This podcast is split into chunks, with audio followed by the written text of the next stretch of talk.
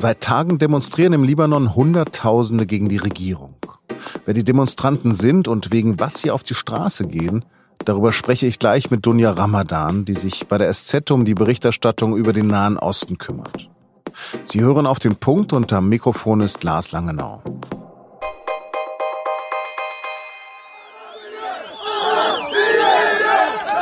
Seit fünf Tagen gehen Hunderttausende Libanesen auf die Straße. Am Montag bleiben landesweit Banken, Schulen, Universitäten und viele Geschäfte geschlossen. Aus Sorge vor Ausschreitungen und auch aus Solidarität. Am Anfang geht es bei dem Protest nur um neue Steuern, die die Regierung erheben wollte. Unter anderem soll es eine tägliche Gebühr geben, damit man weiterhin WhatsApp nutzen kann. Später geht es bei den Protesten ganz allgemein um die Korruption und Vetternwirtschaft im Land. Und inzwischen fordern die Demonstranten den Rücktritt der gesamten Regierung. Der Libanon ist klein, nur etwa 6,8 Millionen Menschen leben hier. Davon sind etwa 1,7 Millionen Flüchtlinge aus Syrien. Früher galt Beirut einmal als Paris des Nahen Ostens, doch das ist lange her. Nach dem langen Bürgerkrieg von 1975 bis 1990 wurde der Libanon quasi zum Protektorat der Syrer. Nach der sogenannten Zedernrevolution 2005 wurden die syrischen Soldaten abgezogen.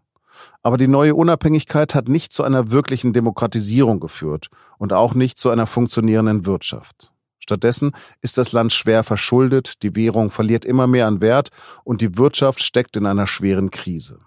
Warum das so ist, das habe ich meine Kollegin Dunja Ramadan gefragt. Dunja, wogegen richten sich denn die Proteste? Vor allem gegen die Korruption der politischen Klasse. Jahrelange Misswirtschaft wird kritisiert. Es ist diesmal eben kein Protest gegen einen bestimmten Führer, sei es religiöser oder politischer Natur, sondern gegen die gesamte politische Klasse. Woran entzündeten sich denn die Proteste? Also Grund war unter anderem, dass äh, neue Steuern erhoben werden sollten, und zwar eine Art WhatsApp-Steuer, also praktisch allgemein, dass Anrufdienste zusätzlich bezahlt werden müssen. Das war aber jetzt nicht der Auslöser, sondern das war der sprichwörtliche Tropfen, der das fast zum Überlaufen gebracht hat. Mein letzter Besuch in Libanon liegt vier Jahre zurück und ich habe das als sehr wohlhabend empfunden, dieses Land. Warum gerade diese Proteste in diesem Land? Im Libanon gibt es riesige Unterschiede zwischen äh, Oberschicht und Mittelschicht und natürlich auch Unterschicht.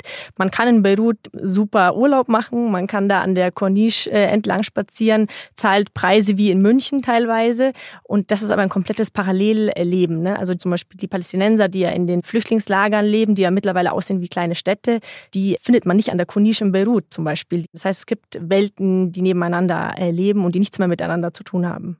Jetzt hat das Land eine schwere Wirtschaftskrise getroffen. Könntest du erklären, was da die Ursachen sind? Der Libanon lebt allgemein über seinen Verhältnissen, ist oft angewiesen aus Überweisungen von reichen Exil-Libanesen. Natürlich jetzt durch die US-Sanktionen schickt der Iran auch nicht mehr so viel Geld wie früher. Natürlich auch andererseits die Flüchtlingsbewegungen aus Syrien haben das Land nochmal auf andere Weise gefordert. Da gibt es mannigfaltige Gründe, aber natürlich auch vor allem Misswirtschaft und Korruption. Die Proteste richten sich jetzt gegen die Regierung, sagst du. Aber sozusagen, wer geht denn da auf die Straße?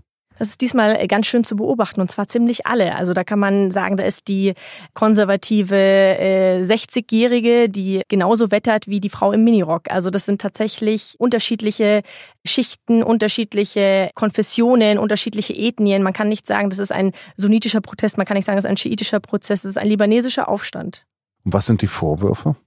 Unter der Sparpolitik von Saad al-Hariri, dem Regierungschef, leiden vor allem die normalen Libanesen. Und sie sagen, dass es nicht unsere Schuld ist, dass ihr praktisch misswirtschaftet. Und ihr solltet lieber bei euch anfangen, anstatt bei uns. Und zum Beispiel diese WhatsApp-Steuer, die ja teilweise so ein bisschen als Auslöser gesehen wird, das sind letztlich staatliche Mobilfunkunternehmen, die in ihre Taschen wirtschaften. Und die Preise, die die Libanesen bereits zahlen für Telekommunikation, sind in der Region wahnsinnig hoch. Es hat mich eh gewundert, dass es anscheinend noch in staatlicher Hand ist, die Telekommunikation. Da gibt es jetzt aber anscheinend Pläne, dass das privatisiert werden soll. Was weißt du darüber? Also Insider sagen, dass private Unternehmen, darunter auch eben diese Mobilfunkunternehmen, privatisiert werden sollen. Der Druck ist auf jeden Fall deutlich geworden in den vergangenen Tagen. Ob es eben reichen wird, ist die Frage. Ob die Libanesen sagen, sie wollen wirklich einen Sturz der Regierung, sie wollen wirklich einen Systemwechsel. Ob sie daran bleiben bei dieser Forderung, das wird sich in den nächsten Tagen zeigen. Aber Druck ist garantiert aufgebaut worden. Eigentlich ist das Regierungssystem in Libanon sehr, sehr fein austariert zwischen den Religionsgruppen. Jetzt ist der Vorwurf Vetternwirtschaft. Wie kann das sein, wenn das so austariert ist alles? Muss sich das so vorstellen, es gibt 18 anerkannte Religionsgruppen im Libanon. Jeder soll regieren, jeder darf regieren. Das Problem ist natürlich, dass praktisch so wenig Spielraum ist, dass man sagt, okay, hier gibt es sechs Sitze, hier zwei Sitze. Das heißt, es wird so um jeden Platz gerungen. Also jetzt bei der vergangenen Parlamentswahl hat es neun Monate gedauert, bis eine Regierung gebildet wurde. Und das ist natürlich auch vielleicht zu fein ausradiert. Wie ist die Regierung gerade aufgebaut? Jetzt gerade ist es eine Einheitsregierung, aber ähm, wirklich viel Spielraum gibt es nicht. Also der Regierungschef muss immer Sunnit sein, der Parlamentspräsident ein Schiit und das Amt des Staatsoberhauptes hat ein maonitischer Christ inne. Also es ist wirklich sehr nah an den Konfessionen gebunden und eben wenig Spielraum auch zu sagen, okay, wer wäre denn der beste Typ oder die beste Dame für die und die Position, sondern man muss wirklich gucken, dass jede Konfession ihre Schäfchen praktisch im Trocknen hat. Die Christen wollen jetzt ihre vier Vertreter aus dem Kabinett zurückziehen. Wieso? Also es ist praktisch eine Art Zugeständnis an die Protestierenden, aber letztendlich der umstrittene Außenminister zum Beispiel hat gesagt, er schließt sowas aus. Auch äh, der Hisbollah-Chef Nasrallah hat gesagt, er schließt auch einen Rücktritt aus. Also da gibt es natürlich auch dann die Gegenbewegungen, die sagen, nee, nee, jetzt wartet mal, wir machen ein paar Reformen und dann schauen wir weiter. Genau, die Regierung soll sich jetzt auf ein Reformpaket als Antwort auf die Proteste geeinigt haben. Was soll denn passieren? Was kann denn die Situation befrieden?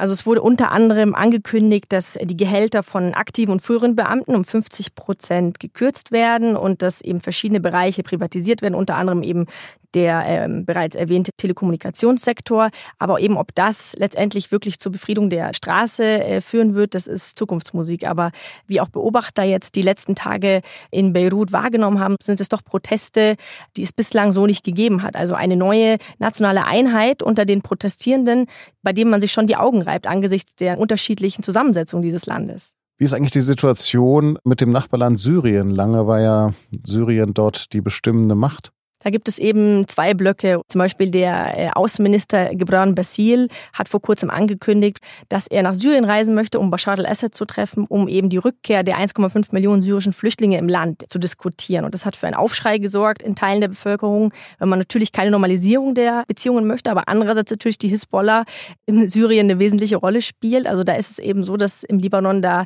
schon Welten aufeinandertreffen. Und das ist eben auch der Punkt, was teilweise zu Konflikten führt. Wie geht man jetzt mit Syrien um. Vielen Dank. Und jetzt noch Nachrichten. Die Bundesbank möchte, dass das Rentenalter auf 70 Jahre angehoben wird. Sonst könnte es schwierig werden, die gesetzliche Rentenversicherung weiterhin zu finanzieren. Denn schon in wenigen Jahren gehen die geburtenstarken Jahrgänge der Babyboomer in Rente. Außerdem werden die Deutschen immer älter.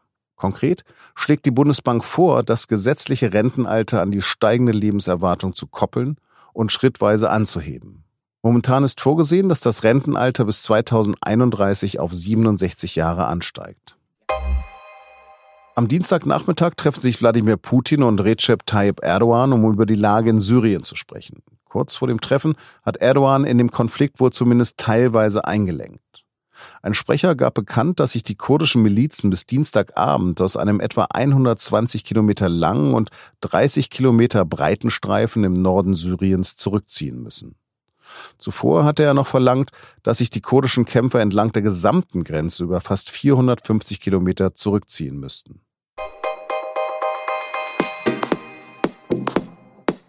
In der EM-Qualifikation haben türkische Fußballer mit ihrem Salut für ihre Soldaten starke Kritik ausgelöst. Schließlich führen die türkischen Soldaten gerade in Nordsyrien einen Angriffskrieg gegen die Kurden. In der neuen Folge unseres Sportpodcasts und nun zum Sport geht es um das Verhältnis zwischen Fußball und Politik. Sie finden die Folge auf sz.de-sportpodcast. Redaktionsschluss für Auf dem Punkt war 16 Uhr. Vielen Dank fürs Zuhören und bleiben Sie uns gewogen.